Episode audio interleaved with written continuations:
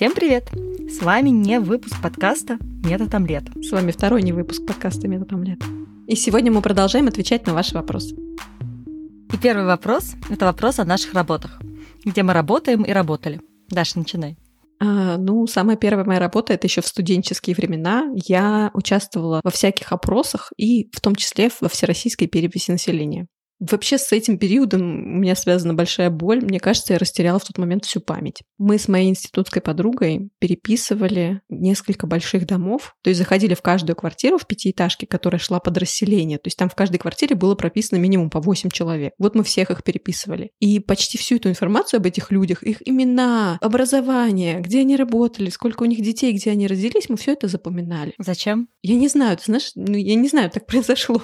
В общем, когда мы закончили эту перепись, у меня реально сильно уменьшилось количество памяти, процентов на 40. С тех пор, если я что-то не помню, я всегда говорю, да, это все перепись населения виновата. После этого, тоже еще в институте, я работала в фирме, которая предлагала компьютерное обслуживание другим фирмам. И я должна была эти услуги продвигать. Мне дали большую толстую книгу «Желтые страницы», я должна была обзванивать все фирмы подряд и спрашивать, не нуждаются ли они в услугах нашей фирмы. Это было ужасно. Я проработала там два дня. Все два дня я шла на работу с ужасающим чувством ненависти к этой работе.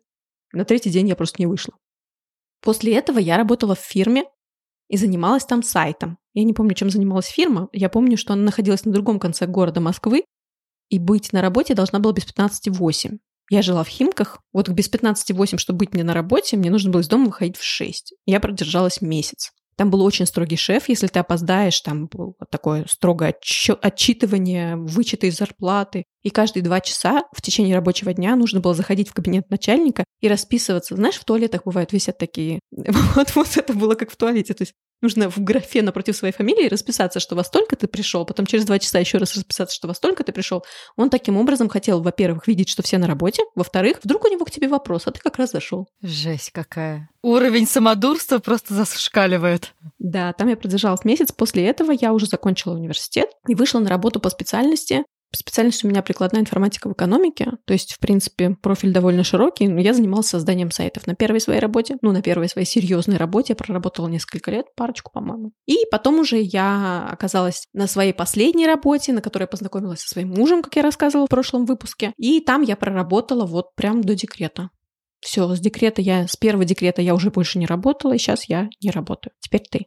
Я начала работать в университете на третьем курсе, и Устроилась я в поисковую систему Нигма. Я не знаю, наверное, никто ее не знает. Это был такой стартап. Почти Энигма. Почти Энигма. Стартап местного разлива. Идея была этой платформы в том, что они собирали поисковые результаты из разных поисковых систем и перемешивали их еще более умным. То есть они типа, собирали сливки из Гугла, Яндекса, не знаю, Бинга, чего-то еще, и выдавали еще лучшие результаты. Там я проработала до пятого курса, до 2008 года, и наступил кризис, и они поувольняли почти всех студентов, которые у них работали. Потом я устроилась в Яндекс. В Яндексе я проработала совсем немножко, меньше, чем полгода, мне кажется. И мы уехали в Германию. А кем ты работала в Яндексе? Я была... Кем я, кем, я, кем я работала в Яндексе? Я программистом была, но я была программистом в отделе информационной безопасности. После Яндекса мы уехали в Германию, и я писала диссертацию. Три года. И под конец э, диссертации, когда я уже почти написала, я стала искать работу в Германии и согласилась на первую же работу, которую мне предложили. Это был стартап, который купила не очень маленькая немецкая компания. Главой стартапа был бывший программист из Гугла. Он написал стартап свой. Это было приложение для поиска знакомств. Проработала я в нем год, и после этого устроилась в Google. Угу. Давай следующий вопрос. Как вы оказались в Германии? Таня, как вы оказались в Германии? Э, через постель. Через э, бар на белорусской. У меня у мужа есть друг, который стажировался в институте в Германии, куда мы переехали на PhD. И как-то мы сидели с этим другом в баре на белорусской, Нужен адрес сейчас. Вот это не прокатит просто бар на белорусской. Ты понимаешь, теперь это, это как бы... Люди теперь туда пойдут. Ну, это потенциал у этого места есть. Давай название, адрес, все как положено. Я спрошу у мужа, мы напишем в описании, если кто-нибудь из нас его помнит. И, в общем, мы общаемся с этим другом, И он говорит, что стажировался он в институте в Германии, и этот институт активно ищет PhD-студентов на следующий год. И он как бы может нас порекомендовать туда. И мы решили, что это отличная идея, потому что мы сможем переехать вдвоем. То есть не, не придется делать так, что один из нас ищет позицию где-то, другой старается искать позицию рядышком. То есть мы тем самым избавляем себя от большого количества ненужной логистики. И вот мы через бар на Белорусской переехали вдвоем на PhD-позиции в Германии. А мы переехали по работе моего мужа. Это распространенная в Германии система Blaukart. Хотя не знаю, насколько она распространенная, потому что сотрудники миграционного консульства каждый раз сами в шоке от наборов документов, насколько у всех разные истории с этими переездами. В общем, Blaukart — это система такая для переезда высококвалифицированных специалистов в очень узких специальностях. Ну как очень узких? Обязательно работать по специальности, по которой у тебя образование. То есть если образование у тебя, я не знаю, филолог, а переехать ты хочешь как программист, то это не тот вариант, тебя так не возьмут. Образование обязательно должно быть профильное. Вот мой муж переехал по Blaukart, а я с ним и дети с ним по воссоединению семьи. Что у нас там дальше? Расскажите о жизни в Германии, советы бывалых. Пожалуйтесь о жизни в Германии. С чем необычным сталкивались, к чему пришлось привыкать. Я помню, когда я первый раз прочитала этот вопрос, я сказала Тане, меня не о чем таком особо рассказать. И тогда Таня сказала, ну вот это же, как же. В общем, я снова забыла, о чем я там должна была рассказать. Ты мне недавно жаловалась о чем-то связанном с врачами, что-то ты не любишь. А, все, я вспомнила, да, спасибо. Я после этого еще целый список написала, на самом деле, за неделю, что мне не нравится, но вот про этот первый пункт я забыла. Значит, немцы все знают вообще весь мир, что немцы — это просто очень пунктуальные люди. Врут. Подожди, не развенчивай так сразу. В общем, все знают, что немцы пунктуальные. Вот записываешься ты к врачу на 2 часа дня, приходишь ты к врачу без пяти два, как приличный человек, да, садишься в зал ожидания и ждешь, ну, минимум до двух сорока. То есть пунктуальность, и так везде, на самом деле. В парикмахерской тоже ты можешь ждать 30 минут, 40 минут, час. Когда ты машину привез на техобслуживание по записи, ты тоже можешь ждать час, полтора. В общем, вот эта пунктуальность вся, она работает только в сторону бизнеса. То есть бизнес пунктуален. Если ты опоздаешь к стоматологу на 40 минут, он тебя не примет. Но если стоматолог опоздает принять тебя на 40 минут, это норма считается. Сталкивалась ты с этим, Таня, в своей жизни в Германии? Все так. Или это только мне так не везет? Не, не, всегда так. То есть тебе опаздывать нельзя, тебе обязательно позвонят, скажут, фрау такая-то, а где вы? У вас назначено. А при этом, да, всем остальным в твою сторону опаздывать можно. Это так же, как с поездами здесь. Поезда здесь ходят из рук вон плохо и всегда опаздывают, но если ты опоздаешь на поезд, то все, он уедет. Ну, было бы странно, если бы он тебя ждал, да. Вот как раз с поездами, мне кажется, это оправдано, Тань. Но здесь же ждут иногда поезда, они, правда, ждут другие поезда. Здесь, если э, на пересадке большой поезд опаздывает и знают, что есть пассажиры, которые нужно пересесть с одного поезда на другой, то другой поезд ждет. И это, кстати, очень, да, хорошо. Я помню, мы так с мужем ехали в Париж с пересадкой во Франкфурте очень переживали, потому что мы задерживались, но мы успели. Потому что поезд нас подождал. У меня есть еще раз, два, три, четыре, пять пунктов, которые я могу рассказать. Давай по... через один или как? У тебя есть что? Меня очень раздражает не в Германии, а в Баварии то, что у нас магазины закрываются в 8. Я к этому не привыкла. До этого в земле, в которой мы жили, магазины закрывались в 10. Они не сразу начали закрываться в 10, когда мы переехали. По-моему, они закрывались в 9, а потом они потихоньку увеличивали, увеличивали, увеличивали, и в конце концов стали закрываться в 10. И меня очень это бесит до сих пор. Слушай, это что? Вот до этого в земле, в которой я жила, можно было в 3 часа ночи пойти пошопиться. Как земля называлась? Москва называется. На земле московской? Да-да. Не, совершенно с тобой согласна. А вот этот факт, что магазины не работают в воскресенье, как тебе? Норм? Норм. То есть я уже привыкла и ну, ты просто ну, уже ну, очень не давно не работают. А первое время как это было? Первое время иногда, да, хотелось в воскресенье чего-нибудь, не знаю, яиц купить. Угу. Обычно срочные вещи можно купить на заправках, там яйца, молоко, иногда даже муку. Так что я не скажу, что меня это сильно прям беспокоит.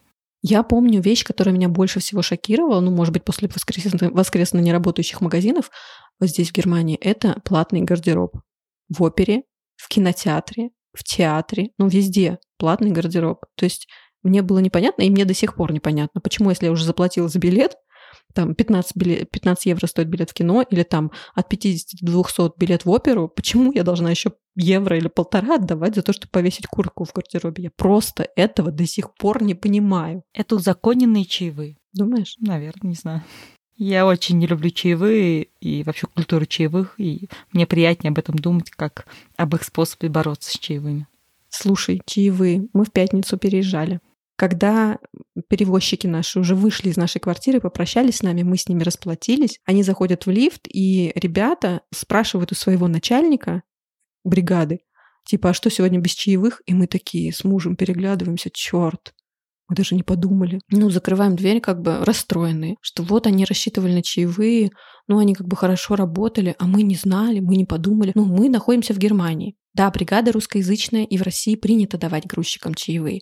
Но это официальная фирма, ну, переезд, переезд стоит недешево. Мы все оплатили по счету, как бы, почему мы должны давать чаевые? Ну, с другой стороны, если бы мы знали, мы дали. Я тут же написала тебе и другим своим подругам, давали ли вы чаевые при переезде? Ты ответила нет, Ира ответила нет, Юля ответила да. Ну, в общем, Половина моих подруг сказала нет, половина да. И я задумалась, что же делать? И как вообще поступить? И как-то, может быть, с ними, когда в следующий раз по какому-нибудь поводу увидимся, например, они будут забирать коробки, может быть, дать им позже, поздние чаевые. В общем, я реально переживала. Но переживала я недолго, примерно час. Ничего себе, недолго. Из-за такой мелочи ты переживала час, Даша. Слушай, я правда переживала. Я всегда переживаю, если люди обижены. Вот если люди задействованы в ситуации, и они обижены мной, то есть я считаю, что я их обидела, и я прям переживаю. Но мои переживания закончились через час, когда я обнаружила, что стола не хватает. Позвонила бригадиру и говорю, а у вас в машине случайно нет нашего стола? Помните такой? На трех ножках. Это, короче, стол, на котором я монтирую подкаст. Ну, его нельзя терять. И он мне говорит, не, у нас в машине все пусто, мы его, наверное, у вас там на лестничной клетке оставили. То есть они его оставили на нашей старой квартире на лестничной клетке. Я такая, боже мой, ну ладно. Они говорят, ну вы еще сегодня туда поедете. То есть у них не было идеи и предложения привезти нам этот стол. В общем, после этого я сказала, окей, мы его сами заберем, положила трубку и поняла, что не стоит больше расстраиваться из-за чаевых. А это Германия, здесь же принято оставлять вещи, чтобы другие люди их забирали. Вы могли и не дождаться вашего стола если бы он кому-нибудь приглянулся. Еще знаешь что? Смешная такая традиция, которую я узнала только когда попала в нее. Представляться по кругу. У тебя уже это было где-нибудь? Наверное, было, но я не придавала этому значения, внимания. Тебе это было ок с самого начала? Ничего необычного не вижу. Может, потому что здесь училась студентка, и у тебя как бы уже оттуда был этот опыт? То есть для меня это было мега странно. В садике у нас не было, в школе было. Мы пришли все первый класс на собрание, без детей. И тут нам говорят, ну давайте вы все представитесь и расскажете, откуда вы, что вы. Это прям было очень странно. Нужно было сказать, как тебя зовут, откуда ты, где ты вырос и там свой возраст, чей ты родитель. Было мега странно. Это, кстати, еще нормально. Мы в садике играли в игру. Какую? Бутылочку? Нет, мы, значит, все сидели по кругу. Потом мы должны были встать, ну, чтобы размяться, подготовиться к собранию и отойти от центра круга на один шаг, а потом подходить в центр кругу так, как далеко от садика мы живем, по нашим ощущениям. О, боже. Я не уверена, что у нас это было, когда мы здесь писали диссертацию. То есть написание диссертации это все-таки не совсем такая студенческая атмосфера. У тебя есть кабинет, в котором ты работаешь, и научный руководитель. Ты отличаешься от сотрудников исследовательского института только тем, что тебе мало платят. Я тоже что-то хотела здесь рассказать. Давай. Не знаю, что. Ты пока что-нибудь расскажи, а я подумаю. Я еще не закончила. А, ну вот, видишь. А, вот это прекрасное, знаешь, перебежать из конца очереди в первую, в, след, в следующую новую освободившуюся кассу, знаете? Да, это отлично. Это прям прекрасно. Меня каждый раз потрясает. Ну, блин, они же воспитаны. Ну, реально, ну, немцы, ну, евро... вообще европейцы, но они же, ну, довольно воспитанные. То есть реально никто тебя не оскорбляет на улице, никто не обругает тебя. Факт нельзя показывать, да, за это штраф. То есть меня это трогает до глубины души. Стоишь в очереди в магазине, очередь длинная. Ты второй, третий, пятый. Открывается соседняя касса. Они говорят, пожалуйста, подходите сюда. И люди из конца очереди, последний перебегает первым, предпоследний становится вторым, а предпредпоследний третьим. И ты такой, как дурак, стоишь своим пятым, как был в той очереди, так и остался, а эти уже все прошли, домой ушли. Вот меня это реально поражает, как будто их этому учат. Почему так? Почему? Почему? Почему? Я не понимаю. Я не знаю. У меня, кстати, тоже я вспомнила то, что меня раздражает, связанное с магазинами и кассами. А, мы когда до переезда жили а, в другом месте, там напротив автобусной остановки был магазин. И там было следующее расписание. Приходила электричка, и до автобуса было где-то 10 минут. Соответственно, можно было успеть зайти в магазин, что-нибудь купить быстренько и сесть на автобус. Можно было бы. Или можно было, но не всегда, потому что в магазине было три кассы. И из них часто работала только одна. Я никогда не понимала, каждый раз возникала следующая ситуация. Куча людей стоит в очереди в эту одну кассу. Эта куча людей видит, что приезжает автобус. Они бросают свои покупки, я среди них, и идут на автобус. Но если бы было открыто три или, может быть, там две кассы было, но если, то есть если были открыты все те кассы, которые там есть, этой проблемы бы не возникало. И не так, что это происходило очень редко, это происходило постоянно. Не так, что нельзя было догадаться о том, что это происходит, потому что ну, это очевидно, люди идут на автобус. Люди выбирают автобус, а не покупки. Мгм. И меня это, вот мы там жили, сколько, пять лет, и все пять лет меня это просто выбешивало. Я не понимала, почему. Почему нельзя просто, не знаю, быть более гибкими. И вот эта вот такая негибкость во многих вопросах, я убеждена, что это типично немецкое. Что немцы в массе своей, понятно, что нельзя говорить, что там вот все такие, но есть некоторая негибкость. Я не знаю, с чем она связана. Может быть, она связана с системой образования. Я не, не буду судить, но очень-очень много негибких людей. Мне кажется, они просто привыкли следовать правилам.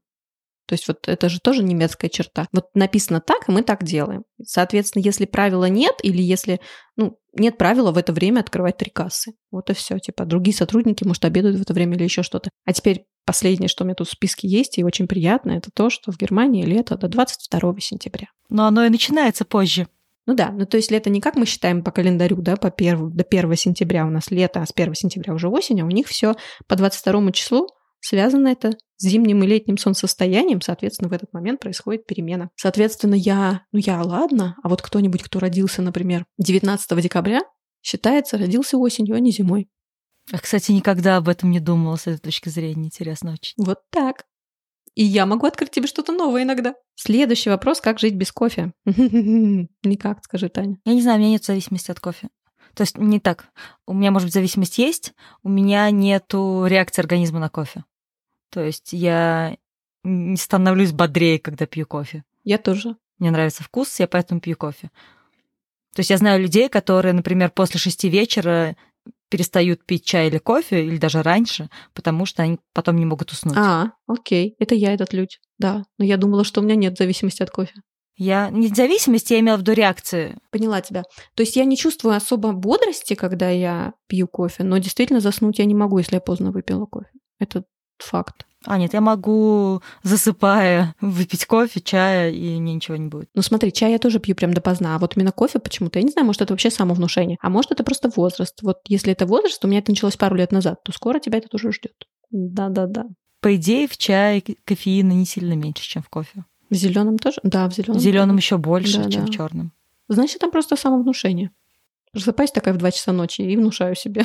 Не надо было пить кофе. Вообще, на самом деле, что я хотела сказать про кофе. Кофе, мне кажется, это вообще такая вещь. Может быть, все это такая вещь, что мы очень сильно привыкаем ко вкусу. То есть вот Таня, например, она разбирается в разных сортах кофе и знает такие, которые вот она пьет. Cold brew, например, который я вообще никогда не пробовала, и много чего другого. Я очень человек привыкающий. То есть я пила дома э, из кофеварки домашней зерна одни и те же, и мне было вкусно. Когда меняются зерна, мне становится кофе невкусный. Но если я пью какое-то время терплю, она мне снова тоже становится вкусно. То есть я именно привыкаю. Одно время я пила латте. Потом я подумала, что в нем слишком много калорий, слишком много молока. Буду добавлять количество молока, стала пить капучино. Сначала мне было невкусно, через какое-то время я привыкла. Потом я решила вообще избавиться от молока, от сахара в кофе, и я стала пить черный кофе. Сначала мне было невкусно, а потом я привыкла. В какой-то момент я решила вообще избавиться от кофе, потому что мне казалось, что у меня с ним связаны проблемы с желудком. И я просто перестала его пить, начала пить чай, и все, сейчас мне уже кофе вообще невкусно.